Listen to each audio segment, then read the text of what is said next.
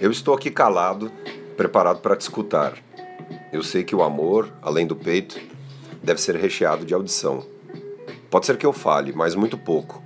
Quero ouvir, quero aprender, quero me divertir com as suas narrativas cheias de gente. Quero até fechar os olhos e premiar minha mente com a maciez de sua voz. Fique bem tranquila.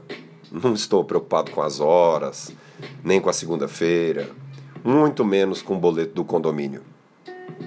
Prefiro pagar juros a perder o deleite aos meus ouvidos. Sabe?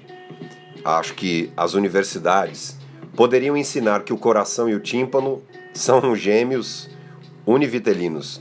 Isto, deveriam criar um crédito, a epistemologia auditiva aplicada ao cotidiano.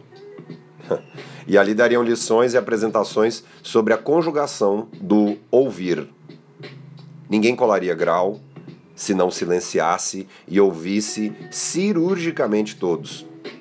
Sempre achei muito fina a frase eu ouço.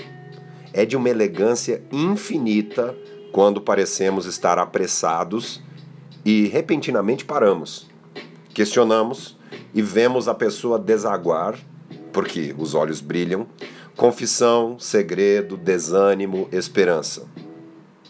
A maior das declarações com devidos sujeito e predicado. Eu estou preparado para sempre te ouvir. Certo dia vi a secretária elogiar o chefe. Não saio desta empresa nunca, nem se me oferecerem o triplo dos ganhos. Tenho certeza de que ninguém lá fora vai me ouvir tanto quanto o senhor. e eles riram pelos quatro cantos, humanos, diria raros hoje em dia. Pensei com os meus botões: Deus do céu, as pessoas só existem quando são ouvidas. Em verdade, acho que os cantores gostam mais do público do que a música em si. E a música só se satisfaz quando também é ouvida. Não tenho nem coragem de mencionar o teatro, porque este é dependente mesmo da audição. Está aí uma tara da humanidade: fone. O fone de ouvido é quase como um vibrador. Existem alguns que custam uma fortuna. Já vi gente gemendo quando o som sai. Já vi gente que oferece o fone desesperado, dizendo: Por favor, ouça isso. Que coisa fantástica este fone. Alguns nem fio mais têm. é, meu bem. Por isso, diante de tudo, saiba desta minha preocupação, quase uma obsessão, por te escutar. Isso me dá um prazer danado.